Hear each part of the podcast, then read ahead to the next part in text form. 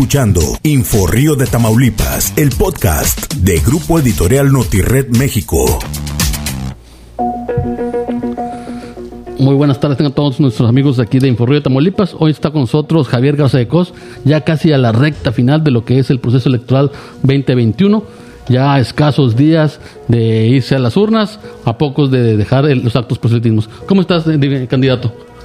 Muy bien, gracias eh, Juan por esta oportunidad de estar aquí en tu programa y que me escuche todo tu amplio auditorio a través de las redes sociales. Este, pues muy contento y, y ya listo, ya quedan pocos días y pues muy bien respaldado cada vez que recorro las colonias. Ahorita vengo de un recorrido por la mañana aquí en la Humberto Valdés y muy bien, muy bien, me siento muy contento. ¿Cómo te fue ahora en que fuiste al Congreso? Eh, Ayer, ayer estuve en el Congreso, tuve ahí, eh, presenté una iniciativa relacionada con el tema de la mujer, sobre todo que son parte de las propuestas que traigo eh, dentro de mi cuarto eje de desarrollo social. Este, y no me estoy esperando yo a, a que llegue en octubre. Yo ahorita soy el actual diputado y tengo esa ventaja que puedo subir iniciativas. Ayer subí la iniciativa 55, ¿eh? Sí. O sea, soy de los diputados más productivos y que más ¿Sigue trabajando? Sí, seguimos ahí, y aparte cumpliendo también aquí con el compromiso y sobre todo con la campaña. Sí. Y, el, el tema que traes ahorita que nosotros nos puedes mostrar. Sí, como no, eh, acuérdate que la primer- una de las semanas, de las primeras mencioné uno de mis cuatro ejes que fue seguridad pública y gobernanza, posteriormente desarrollo económico, el tercer eje eh, medio ambiente y sustentabilidad y ahorita estoy manejando el de desarrollo social, que Sí. si me permites te lo puedo comentar. Bueno, uno de ellos es promover reformas en materia de educación y derechos a las personas con discapacidad para que los planteles educativos cuenten con instalaciones, personal y equipo necesario y de calidad para atender la demanda educativa para la atención a niñas, niños y adolescentes con alguna discapacidad. Otro de los temas, impulsaré la colaboración permanente del Ayuntamiento de Reynosa con las autoridades internacionales, nacionales y estatales para atender las niñas, niños y adolescentes migrantes que se encuentran en el municipio. Ya es que ahorita es un tema hay un problema muy- muy- grande, muy grande, sí. y que es un costo muy fuerte para los municipios, pero también necesitamos este que tengan mayor coordinación. No los puedes dejar solos, No. en fin, te- se tienen que involucrar. Aparte ahorita con el COVID. Con el COVID delicado. peor todavía. Eh, otra de las cuales vamos a promover programas de sensibilización y capacitación para padres y estudiantes de nivel básico para el proceso de adaptación e implementación de medidas de seguridad en materia sanitaria, sobre todo para el regreso a clases. Ya dijo el secretario de Educación que en agosto nuevamente Inicia el ciclo se- escolar. empieza el ciclo escolar, pero sobre todo van a regresar presencialmente los alumnos y por ahí tenemos que buscar este tipo de capacitación Sí. para el- el- el volver a regresar a presencialmente a clase. Y pugnaremos por mayor presupuesto a la Secretaría de Salud para que, que se cuente con mayores insumos y atender mejor a la población, que es algo que, que bueno, sabemos que no nos van a apoyar del gobierno federal nuevamente. Pero nosotros tenemos que eh, prever también, porque esto continúa, la pandemia continúa. Sí, no sabemos de se hecho, se acabar. han elevado el número de casos, este, y El que- Congreso ha tomado una, una medida eh, extraordinaria sobre esto del Sí, sí, lo hicimos ahora para el 2021. Eh, de hecho, pues fue también lo de la creación de ocho hospitales móviles, dos de ellos aquí en Reynosa, Sí. que también se saturaron en su momento. Y tenemos que continuar porque hay muchos temas que, que la gente se queja y sobre todo se requiere mayor presupuesto. Sí. Y otra de las cuales promoveré a través de la Dirección Estatal del Deporte y Obras Públicas mayor número de áreas y unidades deportivas donde se practiquen deportes como el básquetbol, el voleibol, voleibol, el tenis, o sea, canchas públicas.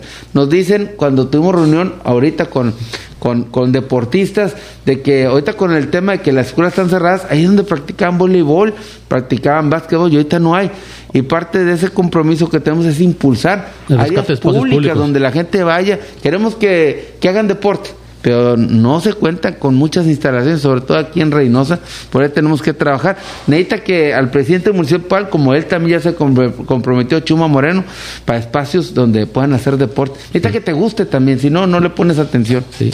Y también realizaremos las gestiones correspondientes con las autoridades municipales para que los consejos municipales de participación social en la educación desarrollen sus funciones especialmente a la orientación, capacitación, difusión de actividades dirigidas a padres de familia o tutores también. Y también seré un atento vigilante de que se respete y considere activamente la participación social de los reinocenses. Para ello, como su representante en el Congreso, pugnaré porque los consejos municipales que, que existen Sí. eh, establecidos en las leyes del Estado se integren y desarrollen cabalmente sus funciones, especialmente aquellos que con- se contemplen y promuevan la participación social. Hay consejos, a veces los gobiernos municipales pues no les hacen caso o no los hacen que funcionen. A veces son incómodos los consejos municipales, son necesarios. Sí, porque te señalan que- la- las- falta Claro, tienes que escucharlos, o sea, y aparte son voluntarios, son gente que pertenecen a cámaras, organismos, y a veces este cuando cuando te mencionan algo no te gusta. Y de aparte te ayudan a gobernar bien. Claro, claro, nomás que pues tienes que entenderle. Sí. Y tienes que ver que cómo aprovecharlos y, y darle su luz propia, porque pues, tienen mucho que aportarnos, ¿verdad? Sí. En fin, tenemos muchas propuestas relacionadas. Te mencioné también que seguiremos impulsando leyes más severas para aquel que atente, en este caso, o de un maltrato a la mujer. Ayer subí un tema en el Congreso, mi iniciativa 55, ¿Puedes platicarnos de que fue relacionada sobre todo el tema de los apoyos que requieren aquella mujer que fue eh, víctima de la violencia y sobre todo estamos promoviendo una beca especial sobre todo para apoyarlas este eh, en este caso ayer la, la metí la, la subí a tribuna falta que pase por comisiones y también ver la cuestión presupuestal ¿verdad? en fin seguimos pugnando por esto Sí, porque aquí había casas de mujeres maltratadas que de, de hecho se abandonaron por, por falta de presupuesto, ¿verdad? Sí, sí, este, habría que ver y hasta dónde te alcanza, pero sí se tiene que voltear a verlas, este es parte del compromiso y seguiremos pugnando por ello. Lo, lo traigo en mi agenda, no me esperé hasta octubre, ya de ahorita estoy subiendo las propuestas, lo que voy viendo en cámaras, organismos, club de servicio, Todas las peticiones. sí, sí, o sea, por eso vamos a- a avanzando más rápido. Este, soy su actual diputado y vamos por más. Oye, eh, en esta semana se han visto muchas adiciones a Acción Nacional.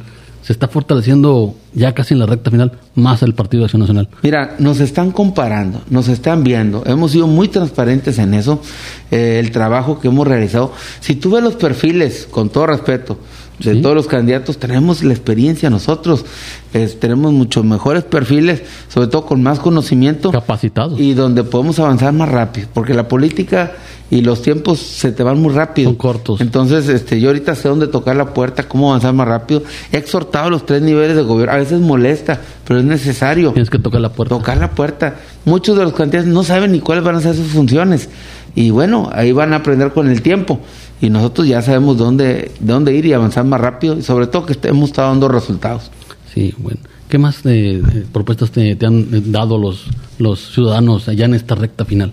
Bueno, este, pues, tenemos muchos temas. eh, ahorita, eh, dependiendo de la colonia, tengo, tengo los tres niveles socioeconómicos y muchas de las colonias que están alrededor de la laguna pues tienen diferentes problemas, sobre todo con las inundaciones. Por ahí hemos estado trabajando fuerte.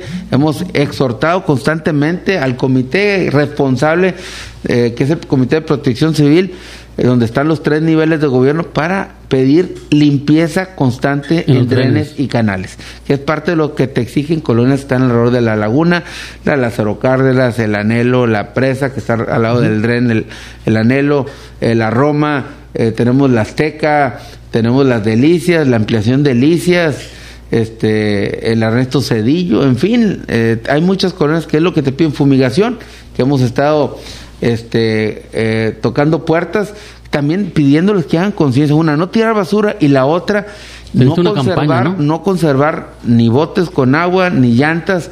Este, por ahí hicimos una propuesta de las llantas, eh, sobre todo porque el tema del zancudo, eh, pueden irte a fumigar todos los días, o sea, pero si tú no haces lo propio de, de lo que no debes de conservar en tus casas, que es botes, este, recipientes con agua, que después ahí Que generen el dengue. se, se el genera el dengue, pues nunca acabas, ¿eh? Este, o sea, una parte la tiene que hacer la autoridad y la otra nosotros como ciudadanos. Y no tirar basura, ni a los drenes, ni a los canales, ni tirar llantas en los terrenos, ni en los canales, porque ese es otro problema. Por eso subí una propuesta yo para pedirle a los municipios que tengan un centro de acopio para que ahí dejen las llantas, porque a veces la gente no sabe dónde tirar una llanta. ¿De dónde van tiran los drenes, en los canales, llanta, sí? este, en terrenos. Y por ahí tenemos que hacer lo propio para que ellos después lleven las llantas a su destino final, en este caso los gobiernos municipales tengan un centro de acopio. Hay 600 mil llantas tiradas en Reynosa que hay que recoger y ese caso pues también le toca a los municipios. De hecho, el gobierno del Estado eh, eh, edificó un, una- un- un Sí, centro de acopio para la destrucción de... Sí, de insuficiente, Es que se es requiere insuficiente, esto por cierto. constantemente hacer esto. Muy bien. Este, en, en, en- en lo parte, en, lo, en, el, en el electoral, ¿cómo van? ¿Cómo se- ¿Están preparados ya para Muy bien, este, hemos estado eh, platicando con el ejército electoral porque esta es una elección bien importante, es la más importante de los últimos 100 años en México.